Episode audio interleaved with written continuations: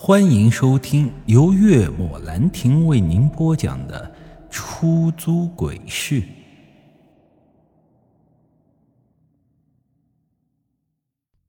纸人，我见过不少，但像眼前这种诡异的纸人，那我是真没见过。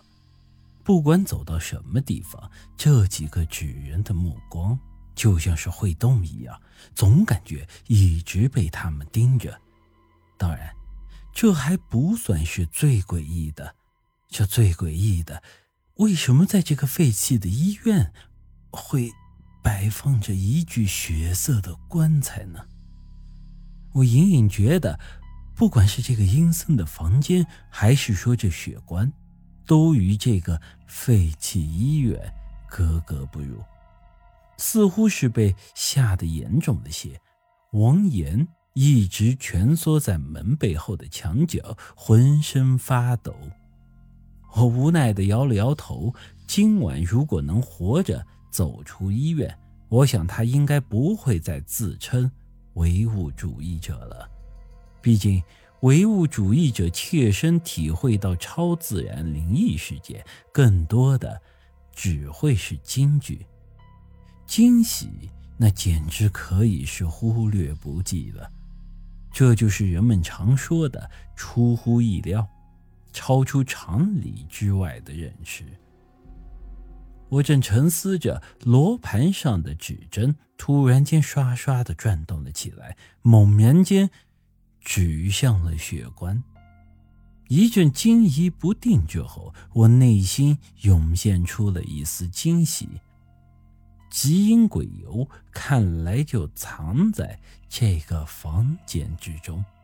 当然，我并不敢轻举妄动，说不定血光中躺着一个更为恐怖的东西呢。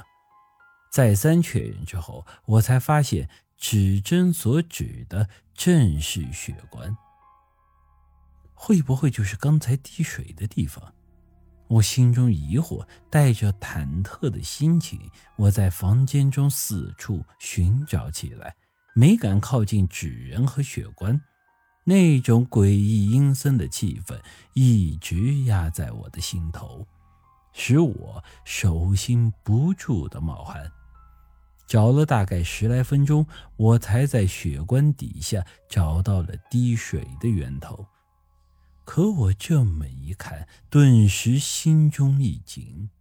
那东西看起来根本就不像是什么基因鬼油，反而更像是鲜血，因为它不仅粘稠，而且颜色和鲜血是一模一样，暗红色的。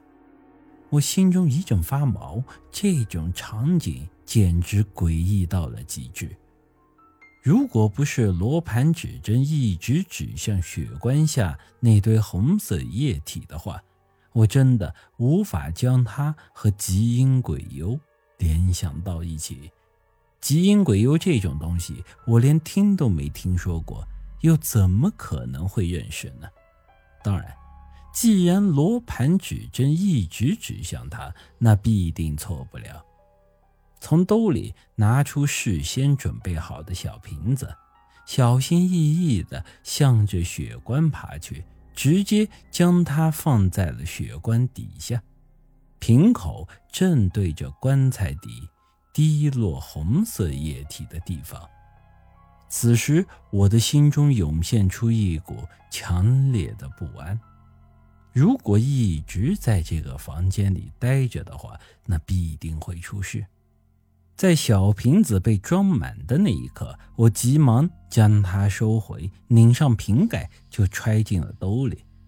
可我突然感觉到后背一阵发凉，猛然转头看去，不知道什么时候，一个破烂的纸人已经站在了我的身后。他就这么看着我，惨白的脸上露出一阵诡异至极的笑容。我瞬间头皮发麻，不由自主地打了一个寒颤。此刻，罗盘指针又再次转动，指向了门口。我知道他这是在提醒我该走了，赶紧和纸人拉开距离后，我就来到王岩身旁，拍了他一下。被我这么一拍，他身子猛然一抖，唰一下抬起头来看着我。我发现此刻的王岩脸惨白的跟纸人差不多，而原先布满恐惧的脸上竟然露出了一丝诡异的笑容。本集已经播讲完毕，欢迎您的继续收听。